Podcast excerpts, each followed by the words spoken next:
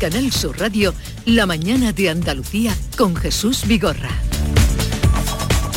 Y a esta hora, como siempre, vamos a contarles el día por delante con Paco Ramón, el Pleno del Parlamento de Andalucía, en el que se tratará sobre la aprobación de la nueva regulación de los VTC, los vehículos de transporte con conductor. Va a tener lugar esta mañana, después de las protestas que han durado días y días del sector del taxi, Paco. Pues eh, también se va a aprobar una ley de atención temprana y también el presidente de la Junta, Juanma Moreno, se va a someter al control de la oposición con preguntas sobre turismo, sobre presupuestos y el paro. Antes va a ser reelegido como director general de esta casa Juan de Mellado. Y en el Congreso de Madrid, también ahora mismo, dentro de unos minutos, vemos cómo va llegando ya sus señorías, Pedro Sánchez comenzará a explicar las nuevas medidas económicas que adoptará el gobierno para hacer frente a la crisis de Ucrania. En apenas unos segundos vamos a ir hasta Madrid. Entre las 73 medidas que recoge el texto aprobado por el Gobierno, esta semana se incluye la recomendación de regular el agua caliente de la ducha, pues entre 30 y 35 grados máximo. Hoy además continúa en Praga la cumbre informal de los ministros de Energía de la Unión Europea. Eh, van a decidir cómo frenar el precio del gas para el próximo invierno. Los 27 tienen claro que hay que hacer compras conjuntas al modo que se hizo en su día para adquirir las vacunas eh, conjuntas de, contra el coronavirus. Pero todavía no se han puesto de acuerdo, al menos en el detalle, sobre la extensión del mecanismo ibérico de España y Portugal, que ya saben limita el precio del gas en nuestro país. Hoy también es un día determinante para el futuro del Consejo General del Poder Judicial. Todo está previsto para que esta tarde se reúna el Pleno para decidir quién ocupará la vacante que ha dejado Carlos Lesmes tras dimitir por la falta de acuerdo entre el PSOE y el Partido Popular para renovar esa institución. Y si te parece, Jesús, vamos hasta el Congreso de los Diputados para eh, abordar esa sesión de control al presidente del Gobierno, Pedro Sánchez. Eh, Carmen del Arco, ¿qué tal? Muy buenos días, compañera. Buenos días, pues acaba de empezar esta sesión, ya Merichel Batet está hablando, le va a dar enseguida la palabra a Pedro Sánchez y os puedo comentar lo que nos estaban diciendo en los pasillos antes de entrar en el hemiciclo. Lo que nos han dicho es que va a ser un discurso el de Pedro Sánchez muy centrado en lo económico. Llega el presidente para defender esas medidas que está tomando el gobierno por las consecuencias de la guerra de Ucrania y por este motivo y porque el presidente en realidad se siente fuerte en el terreno económico en el que cree que supera Alberto Núñez Feijóo, precisamente por este, momento, por este motivo se va a centrar mucho en lo económico. Sánchez va a sacar pecho de los más de 30.000 millones inyectados ya para paliar la crisis y también de tener unos presupuestos en el bolsillo, aunque sigue la negociación parlamentaria. Se espera que no sea un discurso demasiado duro con el Partido Popular. Ya sabemos que está por detrás la renovación del Consejo General del Poder Judicial, que nos dicen que va avanzando, aunque lentamente. Veamos entonces cómo va a ser el tono del discurso del presidente para saber cómo será la respuesta más o menos dura también de Cuca Gamarra. Vamos a escuchar a Pedro Sánchez. Por desgracia, lo saben ustedes, el corte de gas es hoy una realidad. Putin, lo hemos dicho en muchas ocasiones, ha utilizado también la energía como arma contra Europa en esta guerra en Ucrania. Y frente a esta amenaza convertida, por desgracia, en una realidad, España ha venido preparándose a lo largo de estos meses en diversos frentes. En primero de ellos es diversificando el suministro de gas. El segundo de ellos es impulsando lo que se llama la autonomía energética, gracias al desarrollo de las energías renovables, la eficiencia energética, el autoconsumo. En tercer lugar, aprobando a principios del mes de agosto un plan que nos ha permitido ya ahorrar hasta la fecha de hoy un 4,6% de la electricidad consumida respecto al año anterior. En definitiva, un plan de ahorro que es coherente con el plan de contingencia aprobado el pasado martes en Consejo de Ministros y que enviaremos durante los próximos días a Bruselas. Señorías, les pido silencio, por favor. Silencio, por favor. Todavía los diputados en la Cámara y hay bastante alboroto y mucho murmullo, por sobre eso todo está pidiendo... retraso, sobre todo retraso, porque vemos que es un peregrinar ahora mismo eh, la llegada de los diputados están llegando diputados de Vox ahora, les estamos viendo pasar. A ver si al le están haciendo a Pedro Sánchez un, un Pues- Pedro Sánchez y le han hecho esperar un Los minuto. 50 segundos. Puede ser, puede ser. Es muy extraño. Le han entrado 50 segundos Es muy extraño que hayan entrado eh, en, en un desfile casi profesional en este momento. ¿Son solo, Carmen, son solo los de Vox? Señorías, Sí, por lo menos los diputados que yo puedo ver desde aquí son de Vox. Están colocándose además en, en los escaños de Vox. Sí, pues entonces puede ser que haya que haya sido preparado, porque han entrado todos en fila, se dirigen a, a sus escaños. Y no era un grupo pequeño, era todo el grupo parlamentario, Sí. la El plan de contingencia consta de 10 ejes y de 73 medidas. El primero de ellos es la protección a la mayoría social de nuestro país, a los trabajadores, a la clase media. El segundo es proteger a los colectivos más vulnerables. El tercero es desplegar de manera más intensa las placas solares y el autoconsumo para elevar nuestra autonomía energética. El cuarto es predicar con el ejemplo, esto es que las administraciones públicas y las grandes empresas lideremos el ahorro energético. En quinto lugar, una mayor transparencia en la factura de la luz y del gas que reciben nuestros ciudadanos. El sexto y el séptimo son medidas fiscales que conocen ustedes y también una mayor financiación al tejido productivo vía ICO. El octavo es una mayor flexibilidad en la planificación eléctrica.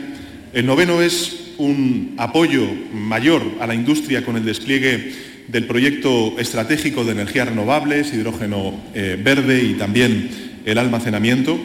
Y, por último, más solidaridad con la Unión Europea gracias al impulso de las interconexiones de gas y de hidrógeno. Bueno, hemos escuchado los 10 puntos, habrá un discurso y será prolongado, pero vamos a ir a nuestros asuntos y sobre todo para hablar con Francisco Tato, que es presidente del Consejo Andaluz de Economistas, que hoy está con nosotros. Señor Tato, buenos días, bienvenido. Muy buenos días. Pues ahora entramos en conversación. En Canal Sur Radio, La mañana de Andalucía con Jesús Vigorra. Andalucía registra exportaciones en récord. Para seguir creciendo, no te pierdas Stenda Global, el mayor encuentro sobre comercio exterior de Andalucía que se celebra los días 16 y 17 de noviembre en Málaga. Inscríbete en www.estendaglobal.es. Impulsa tu empresa en el mundo. Andalucía se mueve con Europa. Unión Europea, Junta de Andalucía. Hola, melenas. Me han dicho que vas a jugar a mi día de la once y sé que me vas a elegir a mí, el día que te pusiste pelo. Anda, que no te alucina notar cómo tu melena se mece al viento o la espumita del champú anticaspa. La fecha de tu boda o la de tu cumple no es tan mal, pero es que no tenías pelo. Tus fechas más especiales quieren hacerte ganar mi día de la 11. Por solo un euro puedes ganar miles de premios. Elige bien, porque uno de cada cinco toca. A todos los que jugáis a la 11, bien jugado. Juega responsablemente y solo si eres mayor de edad. Nueva ley de pensiones. ¿Qué gano yo por seguir trabajando más allá de mi edad de jubilación? Tienes dos opciones. La primera, por cada año extra que trabajes, la Seguridad Social te incentivará con entre 5.000 y 12.000 euros. Esta cantidad, multiplicada por los años trabajados, se te abonará en un solo pago al jubilarte. Ministerio de Inclusión, Seguridad Social y Migraciones. Gobierno de España. Canal Sur Radio. Bienvenidos a Sacaba. Mil metros de electrodomésticos con primeras marcas. Grupos Whirlpool, Bosch y Electrolux. Frigoríficos, lavadoras, hornos, vitros. ¿Quieres más? Aires acondicionados, aspiradoras, pequeños electrodomésticos. Y financiamos en 12 o 20 meses sin intereses solo tú y Sacaba. Tu tienda de electrodomésticos en el Polígono Store en calle nivel 23. Ven a ver nuestra exposición y sus 25 años de experiencia. Sacaba.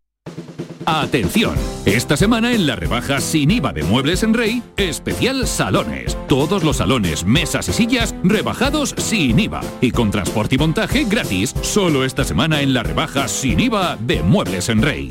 En Sevilla, Polígono El Manchón, Tomares, frente a Hipercor Aljarafe.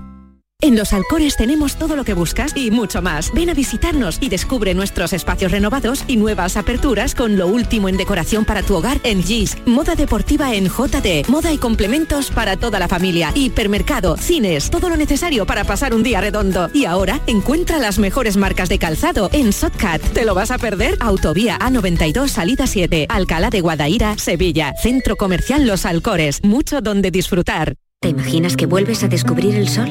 Repsol y Movistar se han unido para hacerlo realidad con Solar 360, una nueva forma de entender la energía solar de autoconsumo. Te acompañamos en la instalación y mantenimiento de tus paneles solares para que controles tu consumo y empieces a ahorrar. Pide tu presupuesto en solar360.es. Solar 360, la energía solar pensada para ti. El resumen de la jornada con la última hora del deporte, la economía y el análisis lo tienes en el Mirador de Andalucía. De lunes a viernes desde las 7 de la tarde con Natalia Barnés. Canal Sur Radio, la radio de Andalucía. Días lluviosos hay muchos, días soleados también, pero días únicos con ofertas únicas en Dacia hay muy pocos. Por eso, aprovecha ahora nuestros días únicos Dacia con ofertas especiales únicamente del 17 al 22 de octubre y estrena ya tu Dacia. Reserva tu cita en dacia.es. Descúbrelo en la red Dacia de Andalucía.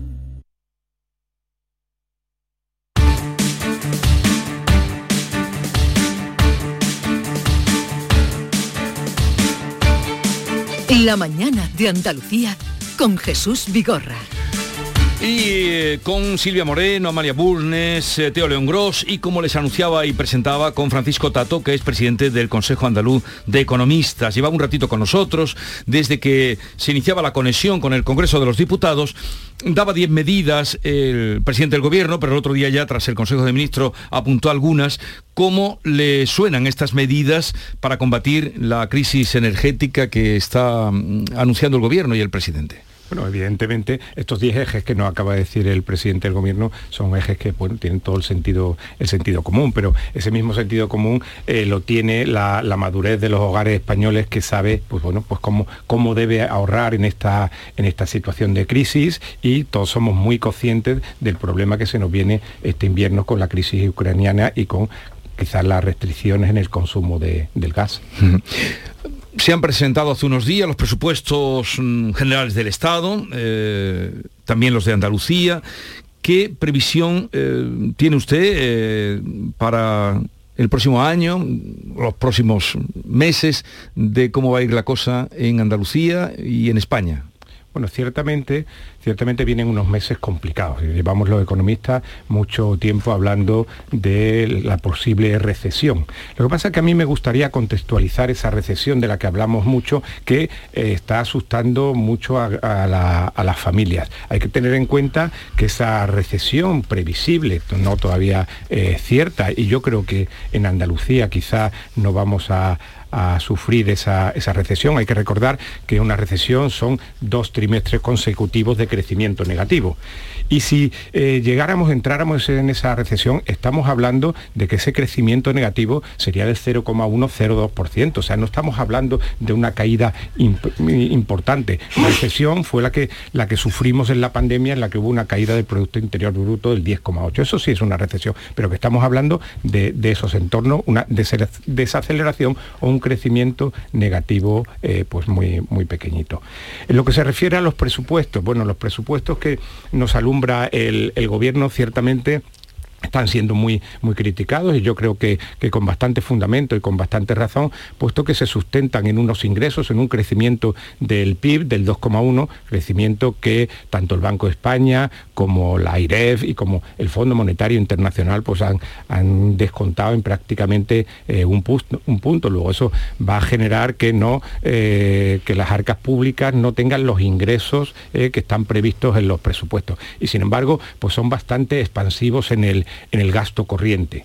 ¿Eh? con lo cual eso si no cumplimos los ingresos, pero sí comprometemos los gastos, pues lo que nos va a generar es un, es un déficit, un déficit que incrementará el ya elevado, la ya elevada deuda pública que se sitúa en torno al 115% del PIB. Y con el riesgo adicional de que en un entorno de crecimiento de tipos, ese crecimiento de la, deuda pública y del déficit pues va a generar un mayor coste a las arcas públicas vía tipos de interés. Porque esas diferencias que usted está señalando, las diferencias en las previsiones macro de los últimos días, entre las que han hecho pues, el Fondo Monetario Internacional, el Banco de España, mm, y las que tiene el gobierno, eso es que no se ajustan a la realidad o no se van a ajustar a la realidad pues efectivamente un crecimiento del 2,1%, como prevén los presupuestos, no es lo que eh, estamos manejando. Estamos manejando crecimientos del 1,4, 1,3, incluso el Fondo Monetario Internacional nos hablaba del 1,1, creo recordar. Eso es un punto menos de crecimiento en el PIB y como consecuencia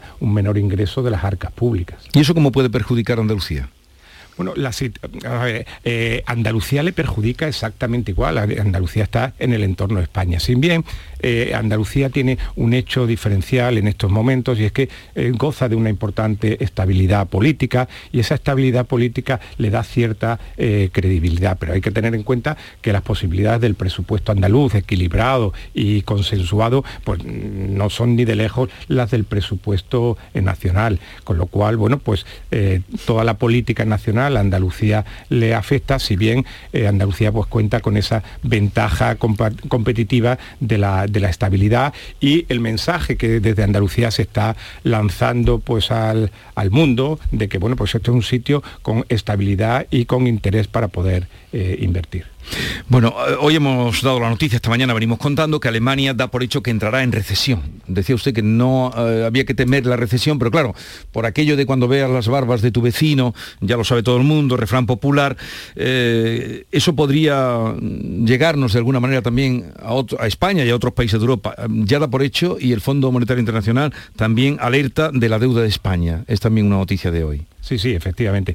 Bueno, el hecho de que eh, Alemania, como era previsible, pues entre en recesión, eso si la locomotora de, Europa entra en recesión, evidentemente el resto de las economías lo vamos a, lo vamos a sufrir. Pero reitero, hay que contextualizar esa, esa recesión, que no es una recesión como la que sufrimos en la pandemia y la cual superamos. Estamos hablando de unos crecimientos negativos, pero no, no muy, muy, muy amplios, sino estaremos entre el 0,1 y el 0,2 de crecimiento negativo, lo que no es, lo que no digo, para contextualizar esa palabra de recesión que parece pues muy, muy dura y que asusta mucho a la gente. Si bien hay que, hay que tener presente de que, vienen momentos duros y momentos complicados y hay que afrontarlos. Pero siempre en este tipo de crisis, en estas circunstancias, surgen oportunidades y a eso hay que estar, a esas oportunidades para intentar aprovecharlas. Mm. Estamos hablando con Francisco Tato, presidente del Consejo Andaluz de Economistas. Eh, le pregunta Paco Ramón, editor de La Mañana de Andalucía. Señor Tato, muy buenos días. Decía usted que no hay que temer a la recesión, que no va a ser como la del COVID,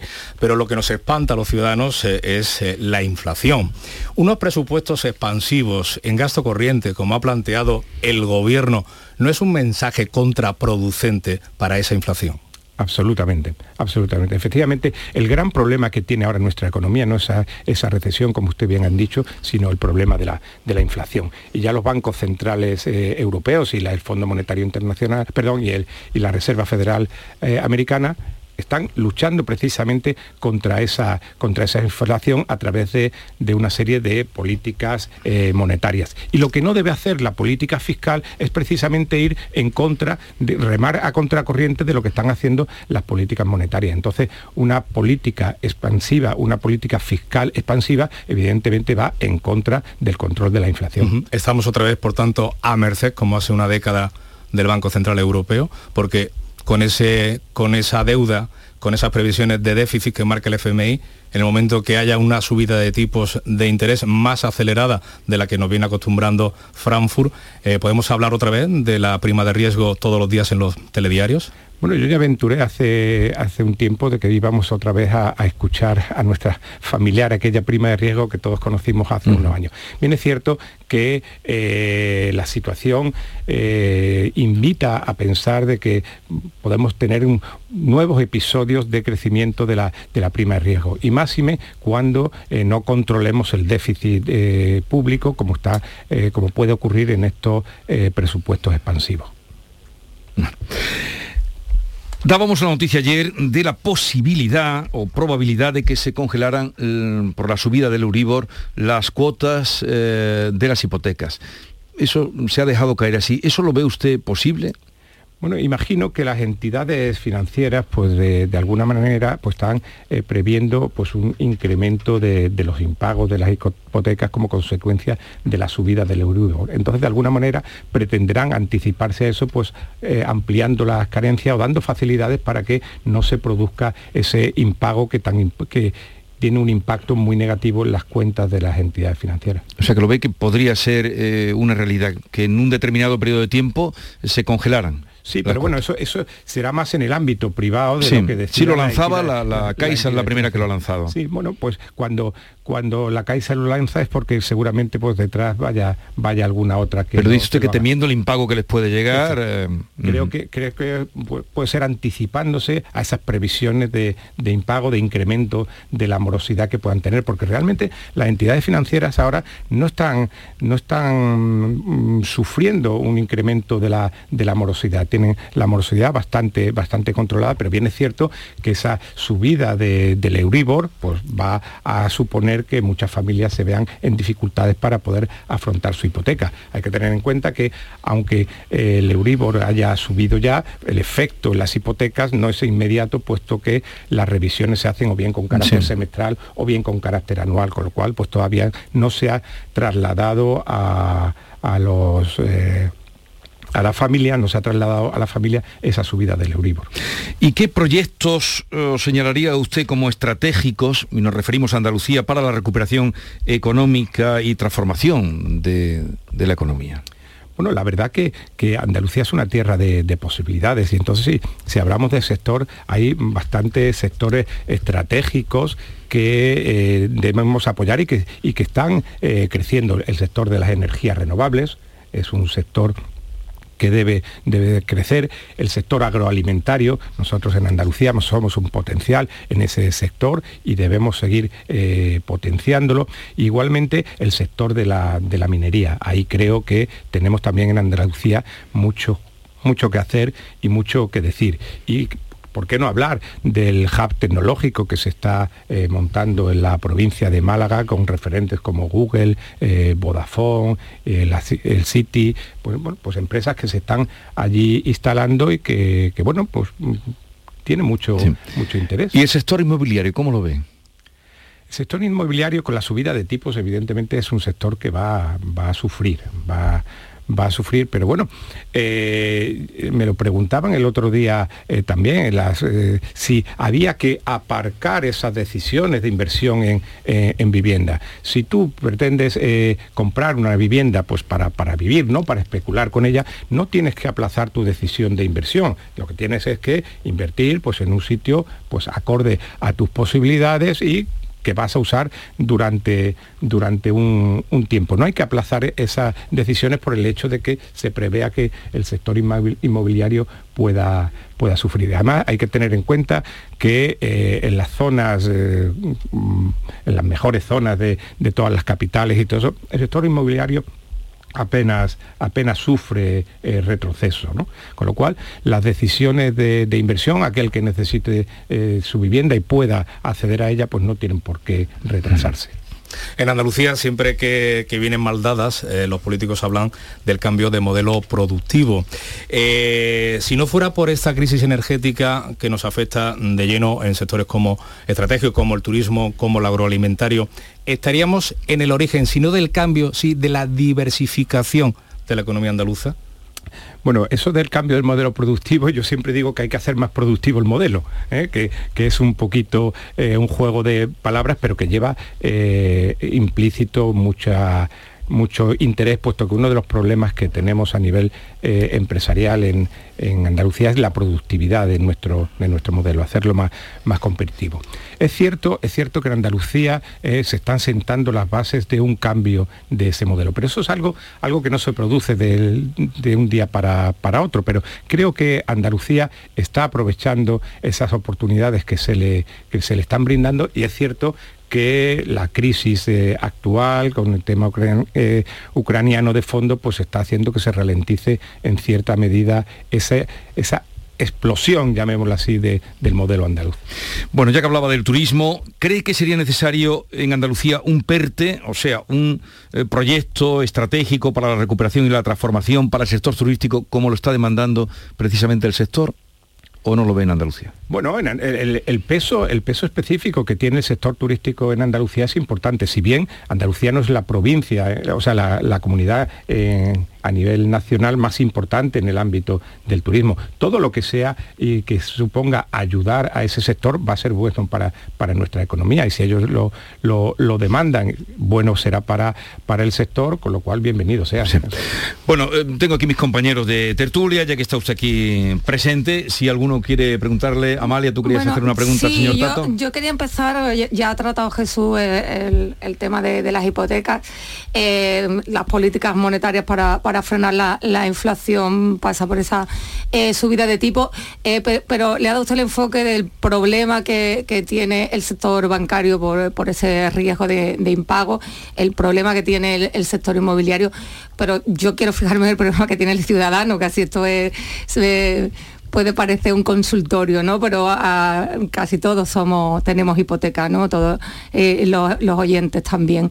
Es momento, le pregunto yo como especialista, es momento de, de repensar eh, eh, las condiciones hipotecarias. Bueno, siempre, siempre es momento de repensar, de repensar esas condiciones hipotecarias. Lo que pasa que eso no es algo que dependa únicamente de la familia, sino que se tiene que Sí, bueno, nos están diciendo mucho, hay que cambiar ahora ya el interés variable por el fijo, antes de que te revise la hipoteca, esto con carácter semestral o el año que viene. A mí, por ejemplo, pues todavía me queda un montón de meses para que se me revisen, ¿no? Pero yo creo que es una pregunta que nos estamos haciendo todos, ¿no? ¿Cambiamos nuestras condiciones de la hipoteca? siempre que podamos hacerlo con la entidad financiera y que la entidad financiera nos la permita, yo no vería mal cambiar a un tipo de interés fijo. Hay que tener en cuenta que lo que hemos vivido hasta ahora es una anomalía del sistema. Tipos de interés negativa. Como hemos un- tenido muchos años. Efectivamente, eso es una anomalía del sistema. Lo más lógico y lo más normal es lo que estamos viviendo ahora, pues tipos de interés 2,5, 3, 4, 5%. Esa es la, la realidad. Entonces, si yo puedo cerrar ahora un tipo de interés del 2, 3%, pues siempre será, será interesante si tengo un, un préstamo de una larga vida de ve- 15, 20 años, pues puede ser interesante cambiar a ese tipo fijo. Todos tenemos una hipoteca, como decía eh, el verdugo, ¿no? Todos tenemos una hipoteca que pagar. a ver, Silvia, también querías preguntar a Sí. nuestro invitado. Eh, buenos días, señor Tato. Eh, hemos hablado antes de los presupuestos, ¿no? Y del esquema que se, que se ha planteado. A mí me gustaría preguntarle por cómo influyen ahí los fondos europeos. Eh, me explico. ¿Está confiando el gobierno de España quizá demasiado en ese maná de Europa, esos fondos europeos que van a llegar? ¿O se está haciendo un planteamiento realista de qué manera se van a ir encajando los fondos europeos? Ciertamente, efectivamente, lo- los presupuestos lo que, lo que hacen es fiar el crecimiento económico a esos fondos europeos. Todos sabemos que bueno, esos fondos europeos están generando bastantes problemas de gestión, con lo cual fiar el crecimiento económico a la inversión del sector público no sería lo recomendable. Lo recomendable es el sector privado, es el que en definitiva tiene que tirar de la, de la economía y tiene que eh, crear esos puestos de trabajo y generar esa riqueza. Con lo cual eh, debemos eh, potenciar el sector privado porque cada euro que se invierte en el sector privado tiene un efecto multiplicador en nuestra,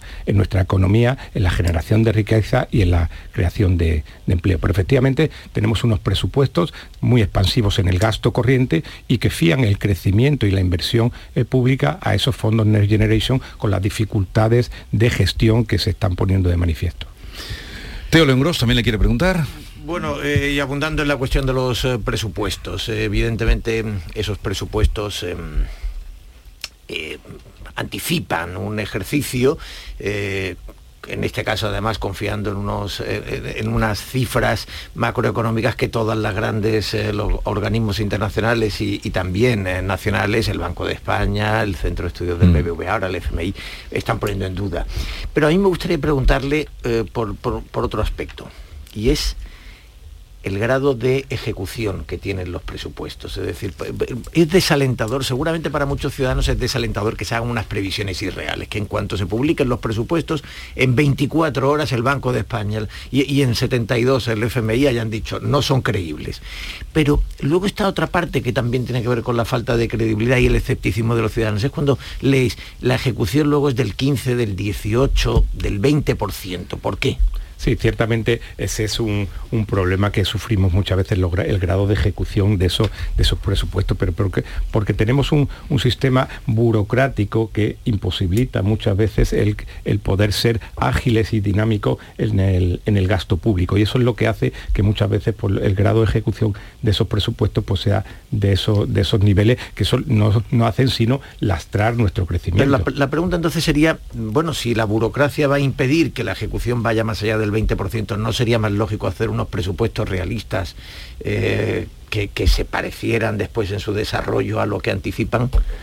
Yo es que lo que pienso es que no, no lo que eh, eh, el problema es que no seamos capaces de ejecutarlos. O sea, el presupuesto tiene que ser el que tiene que ser. Tenemos una serie de inversiones, una serie de, de infraestructuras y cosas que debemos que debemos ejecutar. Lo que no puede ser es que se presupuesten y no se ejecuten. Ese es el problema. Y es donde tenemos que eh, regular y hacer una regulación pues algo más laxa y no tan rígida en la ejecución presupuestaria. Bueno, pues señor Francisco Tato, presidente del Consejo Andaluz de Economistas, gracias por la visita. Eh, el señor Tato dice no sé si esto lo dijo usted con ocasión de los premios Nobel que se repartían el otro día. Nuestras madres son los premios Nobel de la economía. Los economistas hacemos lo mismo, pero poniéndoles más ceros. Es, exact, es exactamente así. Bueno, la, la, economía, quien han estirado como un chicle, eh, los, el salario familiar han sido las madres que son las que saben hacer y gestionar la economía. Por eso lo digo para que ustedes no tengan temor a la hora de hablar o que le expliquen cosas de economía. Gracias por la visita y que tengan un buen día. Muchísimas gracias, encantado. Mm, vamos a continuar los minutitos que tenemos porque hemos hablado de muchas cosas, eh, pero eh, no hemos hablado y llevamos ya casi una hora de la renovación del Consejo General del Poder Judicial. Algo que llevamos ya. El gran tema. Bueno, ese fue el gran tema también de ayer, ¿no? La fiesta del 12 de octubre. En todos los corrillos. Maldición. Bien, parece ser que mm, en esa reunión que va a ser hoy, que sería determinante ¿no? para la, la renovación, podría ocurrir que los vocales progresistas, y ya volvemos a lo mismo, progresistas y conservadores, quieren al miembro más antiguo, a Rafael Mozo, y los conservadores al actual vicepresidente del Supremo, Francisco Marín. Posiblemente este nudo gordiano se resuelva con una bicefalia que hasta ahora no la ha habido, ¿no? No sé si vosotros tenéis más información. Digo, la bicefalia es separar el Consejo General de Poder Judicial del Tribunal Supremo. Entonces colocarían de una manera interina a Mozo al frente del Poder Judicial y a Marín al frente del Tribunal Supremo hasta que el Gobierno y el PP desbloqueen la renovación. Uh, yo, Jesús, eh, me vas a perdonar, pero, pero yo me imagino a alguien oyendo esto y diciendo, pero de verdad, eh, de, qué estamos hablando? ¿no?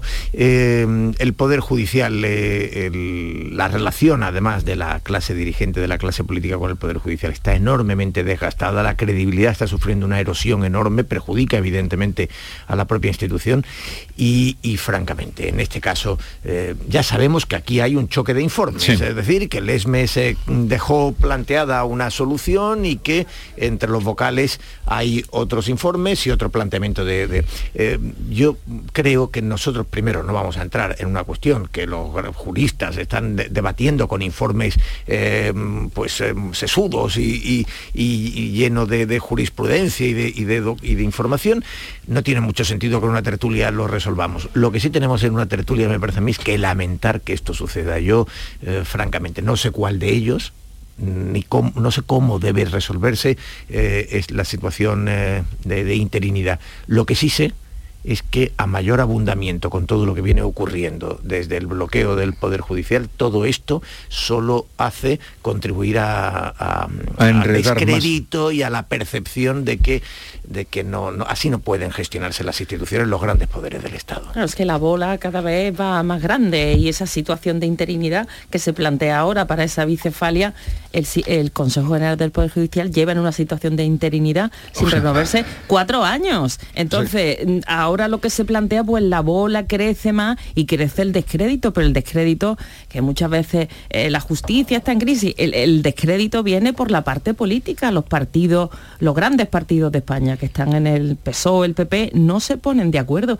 Y a mí es que me parece alucinante la situación creada, porque luego eso deriva efectivamente en la crisis en la que está sumida la justicia, pero por culpa de, los partidos políticos. Es el Parlamento el que tiene que renovar este órgano. Y todo lo que vamos conociendo eh, cuando en la etapa de, Casado, cuando estuvo muy cerca ese acuerdo entre el PSOE y el PP, esa filtración de esos mensajes obscenos de, control, de, politizar, de colonizar por parte de los partidos el órgano de los jueces, pues va efectivamente en el descrédito de la justicia, que luego el día a día de los juzgados, de los asuntos que se despachan eh, cada día, va por otra parte, no tiene nada que ver con esto y afortunadamente los jueces, por lo menos la parte que, que, yo conozco y de cómo desarrollan su trabajo, mantienen un alto grado de independencia que no se corresponde sí. con este manoseo al que está sometido el órgano de los jueces. Entonces, ¿qué pensáis? ¿Que todos a la calle?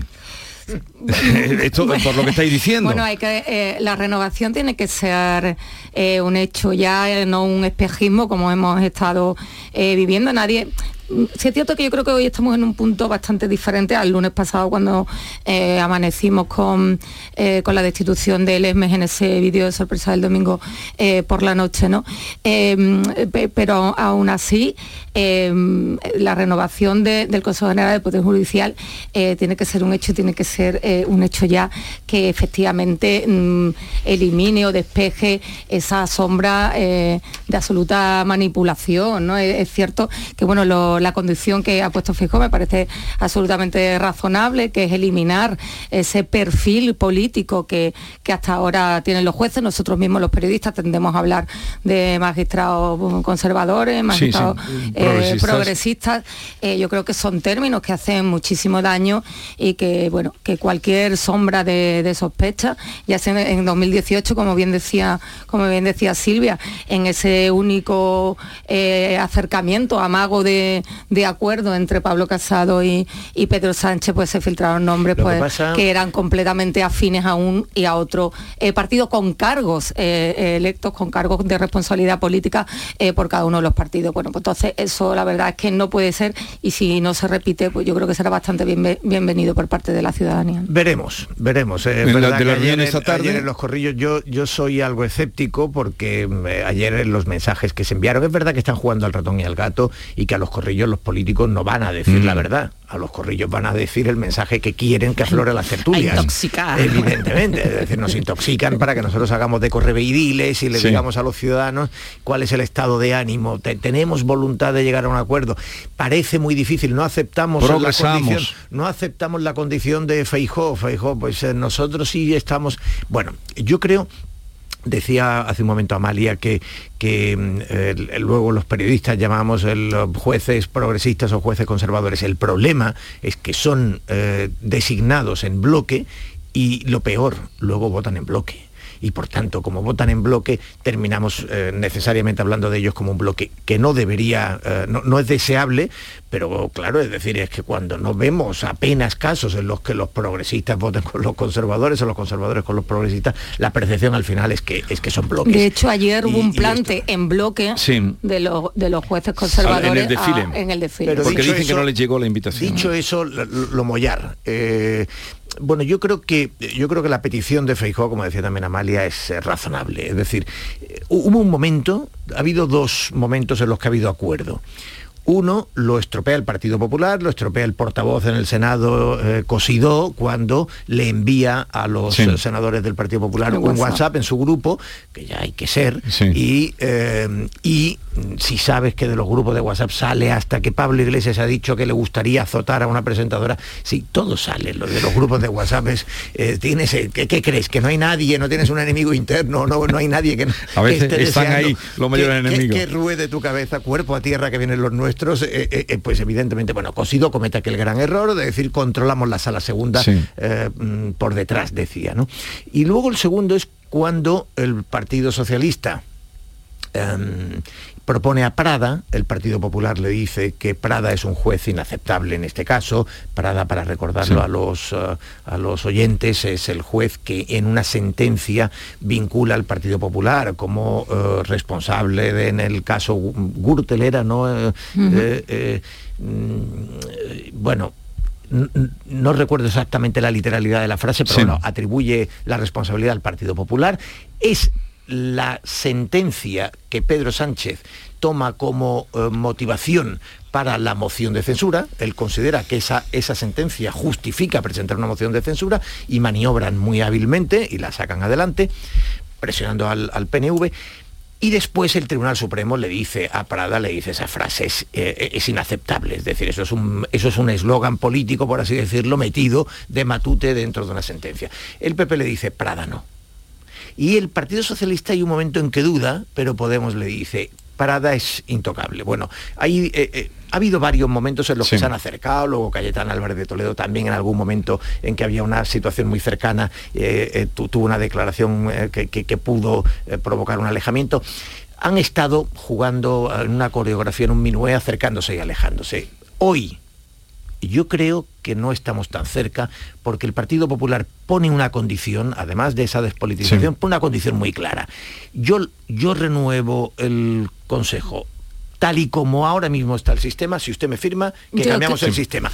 Cosa que el PP y el PSOE han dicho estando en la oposición. Bueno, pues Pedro Sánchez dijo ayer que no. Si la condición fundamental no se acepta... Bueno, espera un segundo. Ahora, uh, vale, quedar un momentito que os interesa seguro escuchar al consejero de turismo, Arturo Bernal, eh, porque lo hemos llamado para que nos dé su parecer ya sabéis, eh, tú lo vas a tener mejor.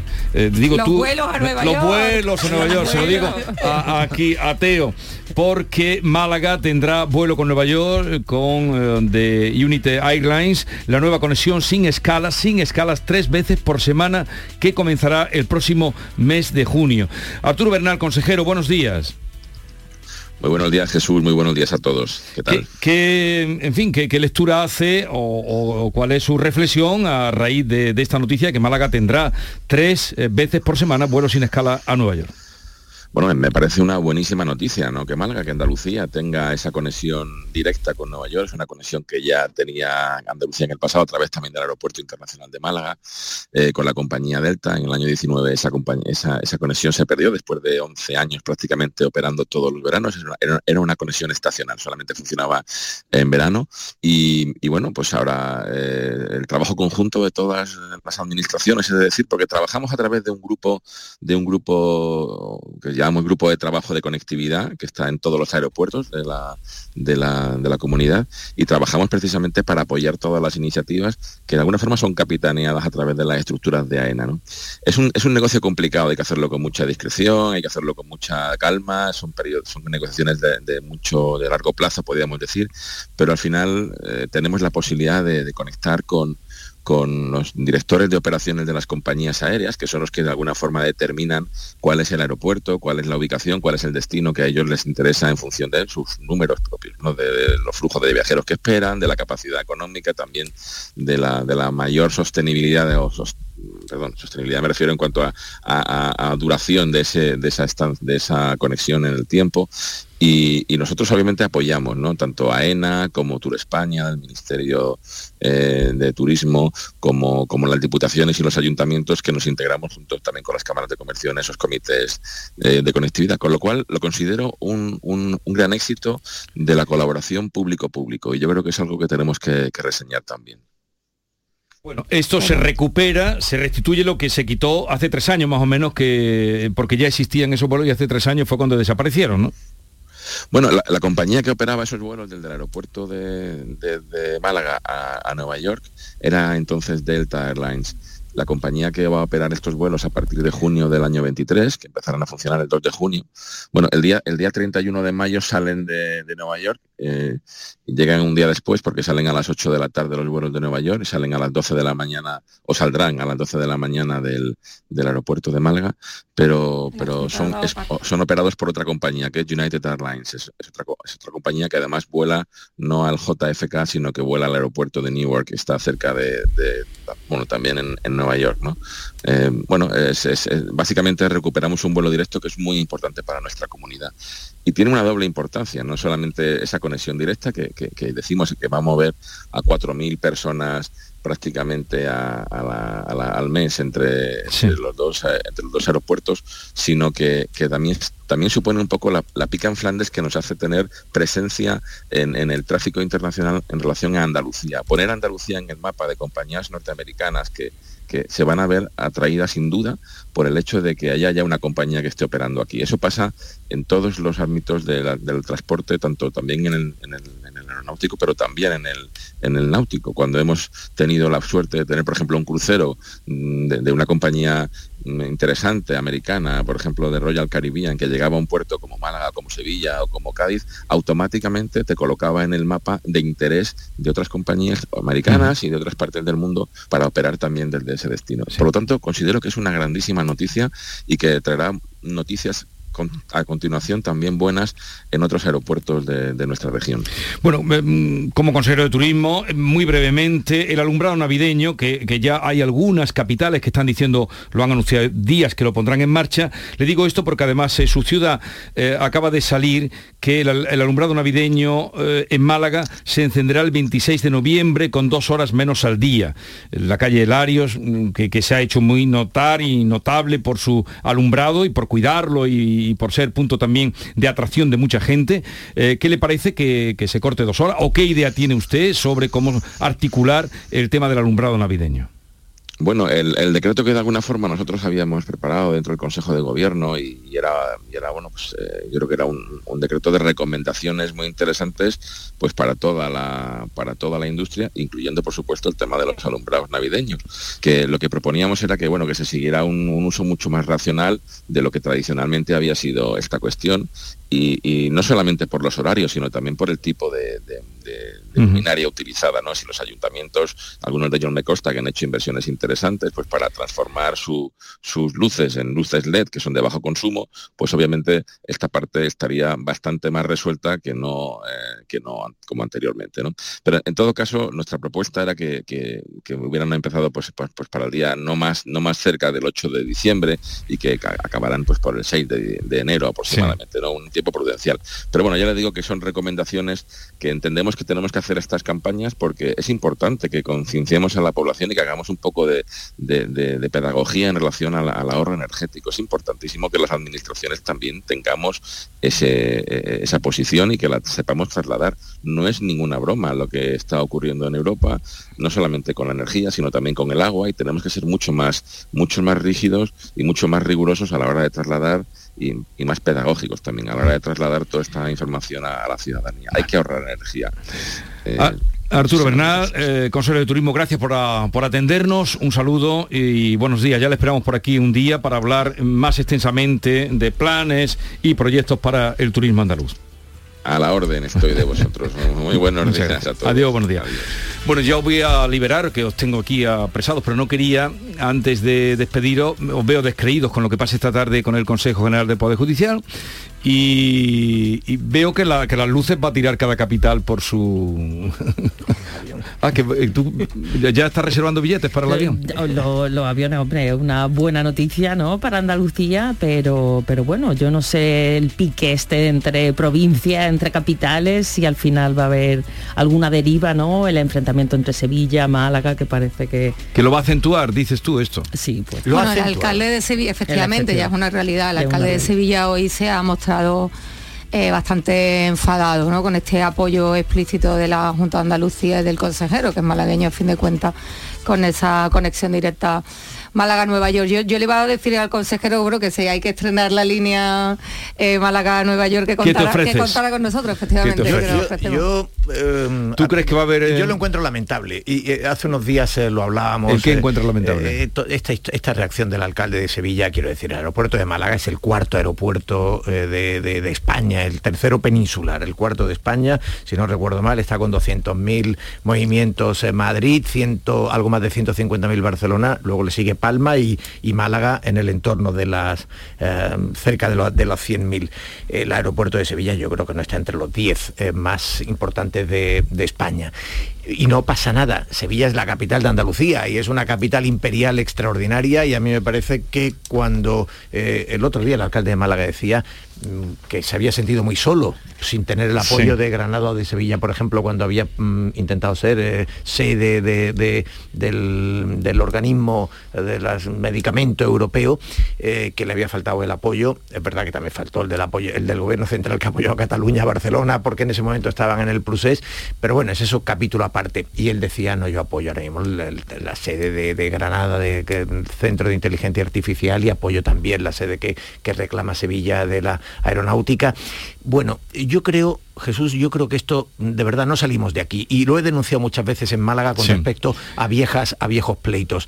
El puerto más importante que hay en Andalucía es Algeciras y hay que apoyar a Algeciras. El aeropuerto más importante es el de Málaga y luego las en, en otros terrenos, eh, por ejemplo, en la aeronáutica, no hay ninguna duda de que Sevilla, y no tiene ningún sentido disputarle ni pleitear, que haya un aeropuerto, un vuelo con Estados Unidos que esté en Málaga, está en Andalucía. En eso el consejero tiene toda la razón. Mm. Desde Málaga tú viajas a Granada, viajas a Sevilla, viajas a la costa gaditana o viajas... Eh, mm, en fin, a mí me parece que tiene su lógica.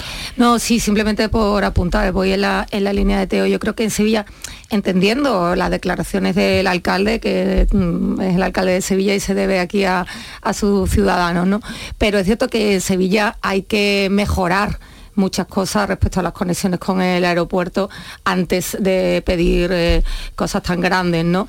Eh, yo he volado a Nueva York desde, desde Málaga, evidentemente, pues desde Sevilla eh, no fue posible en un par de ocasiones y es tremendamente cómodo llegar a la estación mm. María Zambrano, coger un tren de cercanía. Sevilla tiene esa cuenta pendiente de infraestructuras de conexión de Santa Justa con el aeropuerto. Creo que todavía hay que lamentarse, pero nos puede venir grande. no viene grande una decisión como la de, la de un buen vuelo directo con Nueva York. Terminamos Viviendo en Málaga, por cierto, he venido a Sevilla para volar a Marrakech y para volar, si no recuerdo mal, a Santiago, porque eran conexiones. Y yo creo que hay que desdramatizar un poco también. Eh, Tú sigue así y verás cuando vaya a la cantina, cuando vayas ahí por la Alameda a la, cantina, ya verás. cuando vaya a la cantina.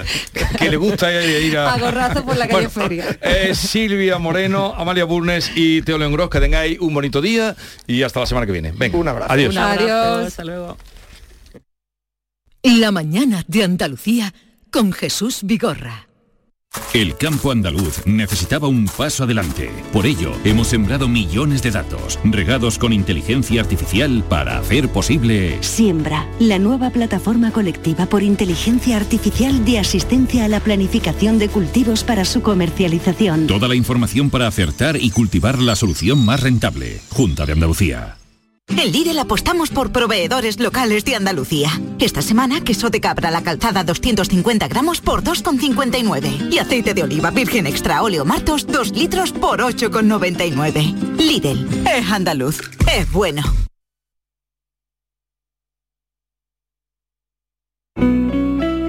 Canal Sur Radio.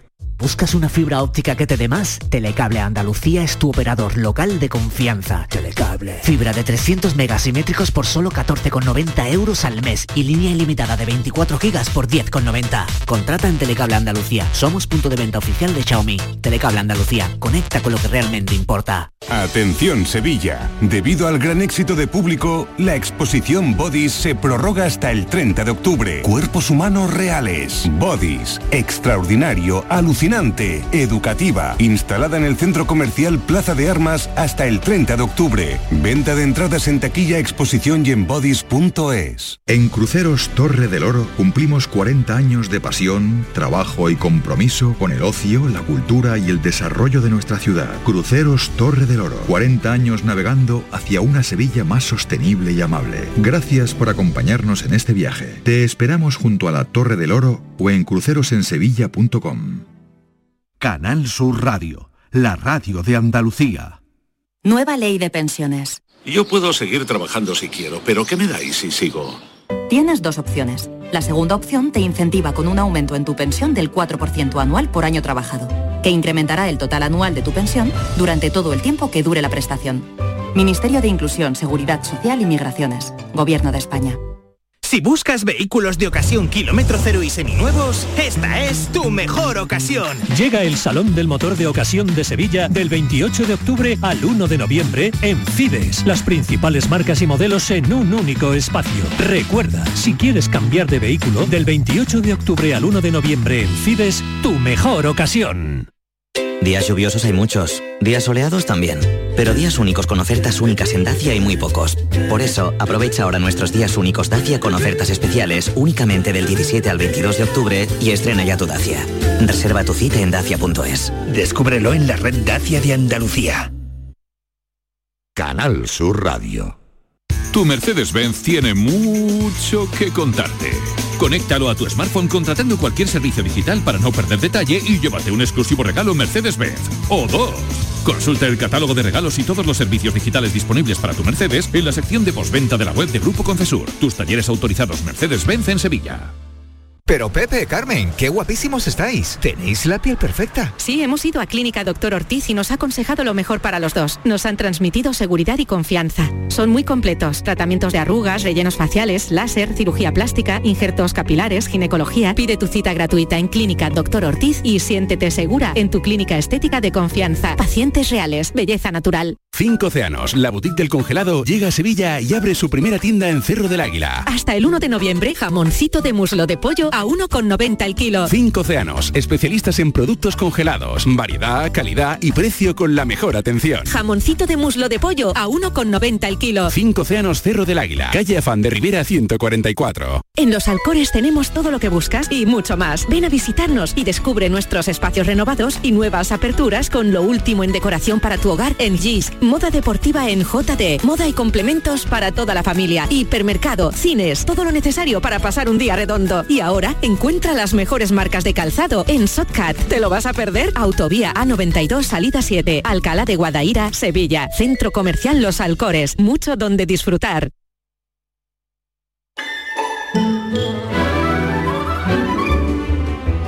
La mañana de Andalucía con Jesús Vigorra.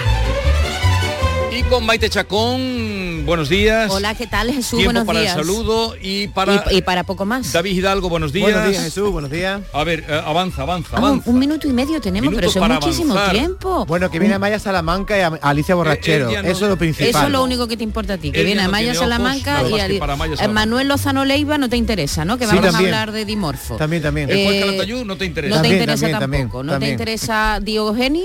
También, ¿Tampoco? también. Bueno, ¿y las duchas te interesan? También. Y Eh, voy a hablar de las duchas porque el agua caliente a mí no me convence. eres un ¿eh? falso. Eh, hoy vamos a hablar de las duchas. Hace mucho que no le preguntamos por cosas íntimas a nuestros oyentes. ¿Pero qué que vamos nos- a preguntar? Que nos encanta. ¿Pero qué vamos a preguntar? Nos queremos meter en su cuarto de baño y preguntarle ¿Sabes a qué temperatura sale cuando te la pones calentita? Porque yo no tengo ni No, idea, ¿eh? Ni idea. A la gente que yo le estoy preguntando no tiene ni ni idea, ni idea.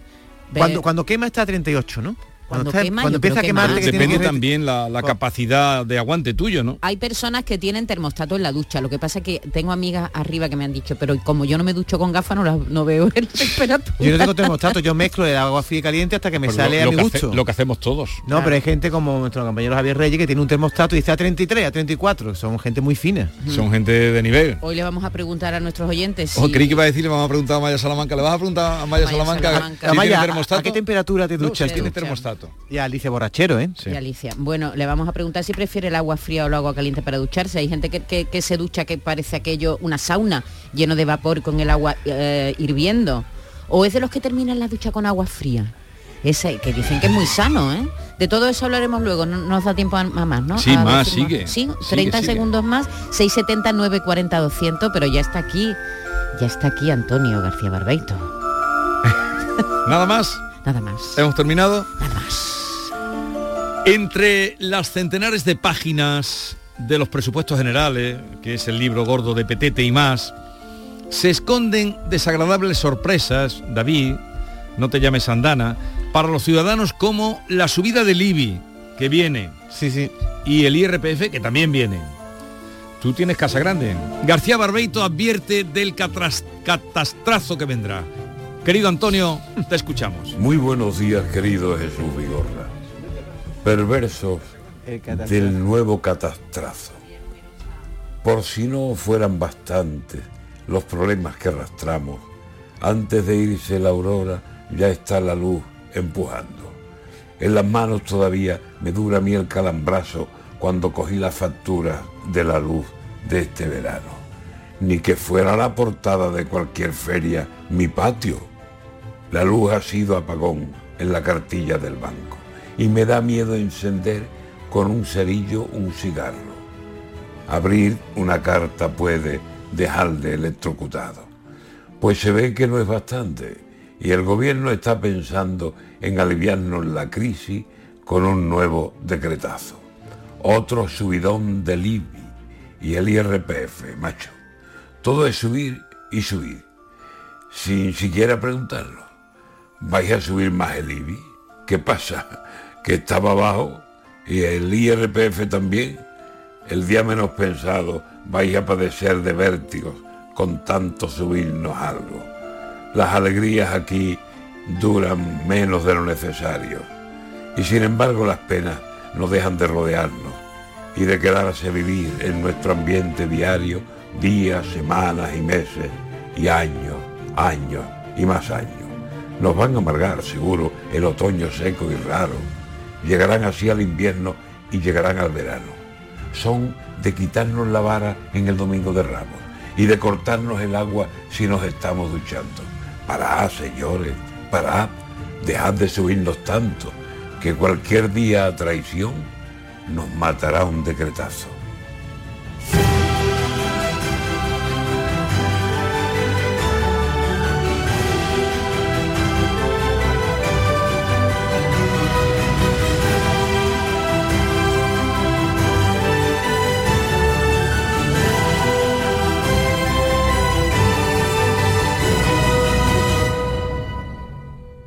Sencilla, rápida, fácil de manejar.